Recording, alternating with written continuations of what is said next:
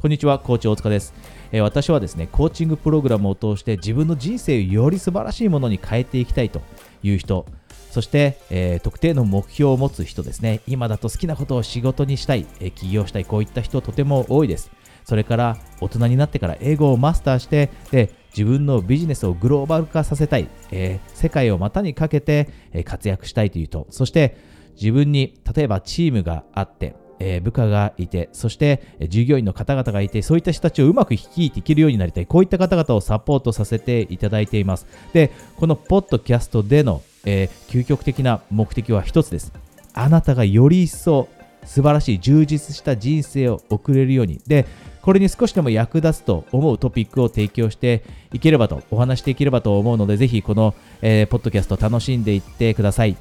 今日はですね、人生の輝きを取り戻す方法というお話をしようと思っています。今日お話しするのは3つとても大切なことはあるんですが、多くの人が過去自分の人生を振り返った時に、えー、自分の人生輝いていたなと思えるのに、例えば20代だったり30代、40代、50代に差し掛かった時に自分の人生全然輝いていないなと思うことってあったりするんですね。で、私も実はそれを経験しました。で、もしかしたらあなたも今、そういった状況にいるかもしれません。人によっては、えー、たまたま、えー、人生の何か行き詰まりみたいのを感じて、で、えー、人生に輝きを失っているなと感じると、人生の輝きを失っているなと感じたり、または、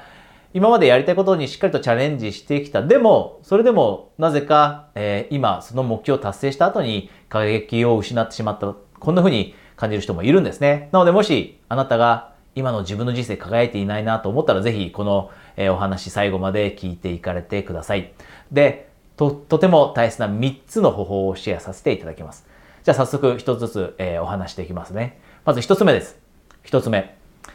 このキーワードはですね、好奇心です。1つ目のキーワードは好奇心。多くの人が自分の人生から輝きを失ってしまったなと思った時って、この好奇心というものを失ってしまっているんですね。で、例えば過去あなたが自分の人生輝いていたなという瞬間を思い出してもらうとわかるかもしれないんですが、そういった時って何か特定の分野だったり、特定のことに対して好奇心があったと思うんです。でも多くの人が大人になって忙しくなって20代、30代、40代仕事をして忙しいだったり、結婚して忙しい、子供ができて忙しい、いろいろあります。で、そういったことが理由でどんどんどんどんと好奇心を失っていく。で、そうすると何が起きるかというと、人生に、人生から輝きを失うようになるんですね。で、ここであなたに質問なんですが、あなたは今、何かに対して好奇心を持っているでしょうか？好奇心を持っていることってあるでしょうか？で、この答え、この質問に対して、はいという明確な答えが今持てないのであれば、この話を聞いたのがとてもいい機会です。今日、この瞬間から何か好奇心を探していきましょう。で、それってどんなことに対する好奇心だっていいです。趣味だっていいです。習い事だっていいです。スポーツだっていいです。運動だっていいです。何かの勉強だっていいです。何か資格を取るということだっていいです。どんなことでもいいので、あなたが好奇心を持っていることを人生の中に取り入れる。で、これをしっかりと何歳になっても、40代であろうが、50代であろうが、60代であろうが、これをするからこそ人生って輝き続けるんです。なので一つ目、キーワードは好奇心でした。これを忘れずに。で、今、これができていないなと思った方はですね、ぜひこれをあなたの人生に取り入れましょう。ここで一つだけお知らせがあります。私はですね、最近コーチになりたいという方からご相談をたくさんいただきます。で、ご存知の通り私10年ぐらいコーチングをしているんですが、今、コーチ養成講座というのをやっています。で、もしあなたも同じようにコーチになって周りの人の幸せに貢献したい。こんな強い気持ちを持っていてじゃあこれからどうしたらいいのかというステップを明確にしたいと思っていたらですね今、えー、プレゼントキャンペーンとしてコーチとして活躍するためのステップを明確にするストラテジーセッションをプレゼントしていますので、えー、ご関心があればですねこの、えー、下に、え LINE の登録リンクがあるのでそちらから、え私宛にですねコーチ希望とだけメッセージをお送りください。ではご関心がある方は、えストラテジーセッションでお話ししましょう。じゃあですね、二つ目です。二つ目。二つ目は、あなたの周りの人の人生に対する興味を持つことです。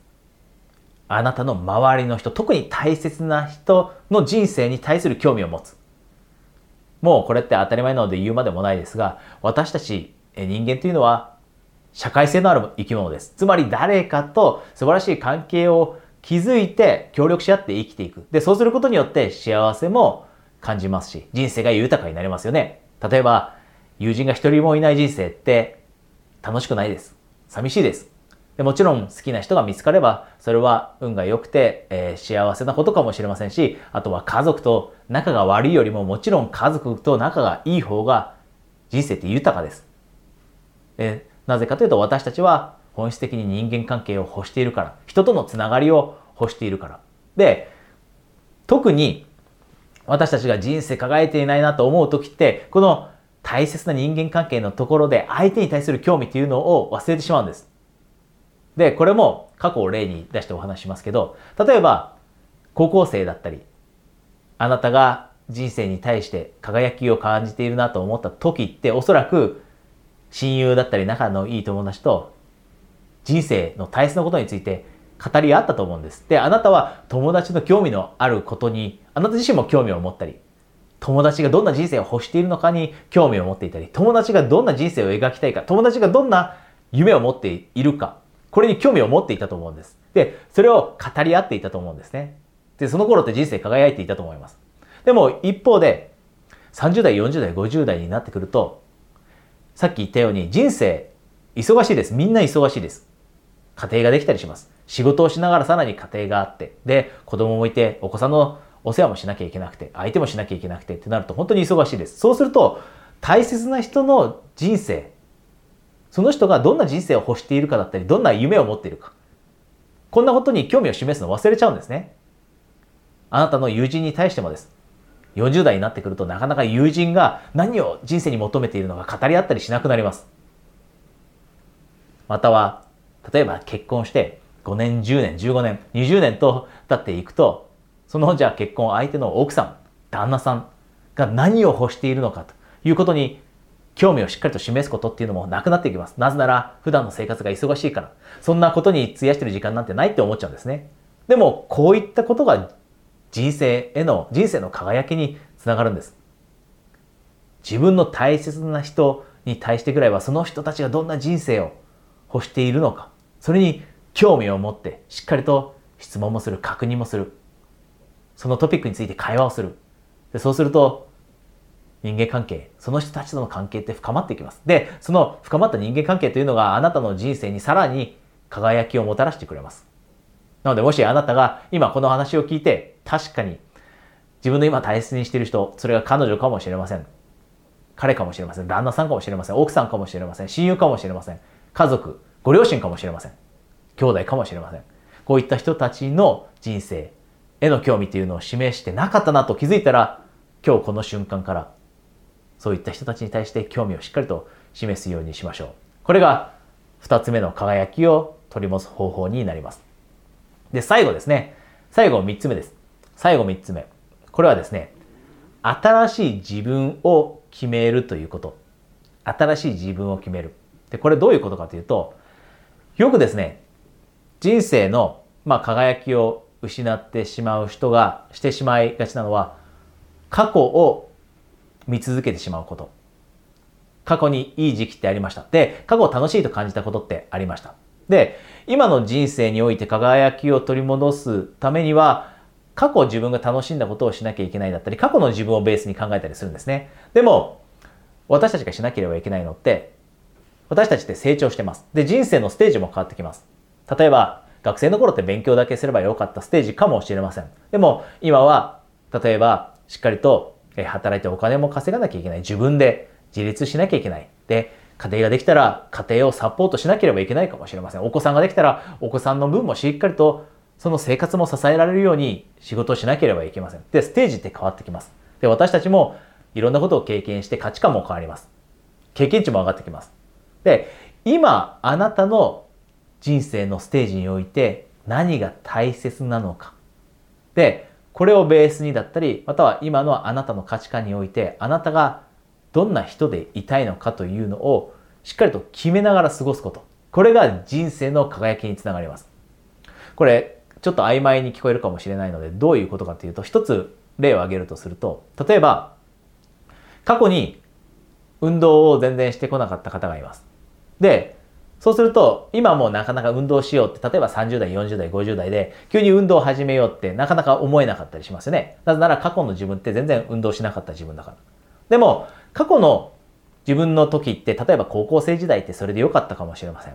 体力もあったし、若いので体力は特に運動しなくてもあったし、心もね、ストレスもその当時ってあまり、例えば感じてなかったりして、心も上向いていたと。前向きにね、メンタルを維持できていた。でも、例えば30代、40代になってくると人生いろんなことを経験します。大変なことも経験します。仕事が大変だったりします。ストレスものすごかったりします。で、当たり前ですが、体力も衰えますよね。加工気味になります。で、そこで、本来であれば自分の中で大切なものは運動だと分かっていたと。なので、自分の今の価値観だったり、今何が大切なのかというのをベースに考えれば、運動する自分だったり、少しは体を動かす自分というのが本来の理想の自分だと。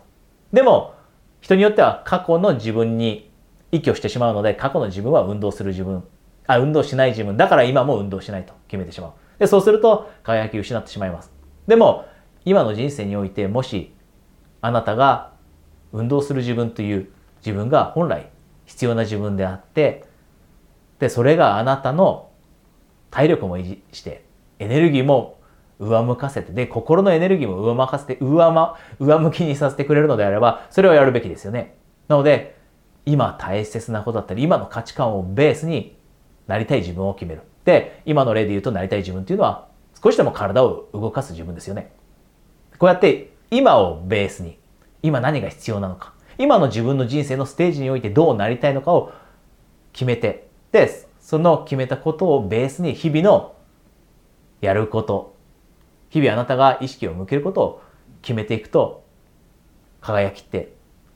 取り戻せるようになります。過去ではなく今をベース。なぜなら、過去の自分と今の自分は違うから。過去欲していたものと今欲しているもの違うから。過去の自分と今はもう全然違う。成長している。経験値も違う。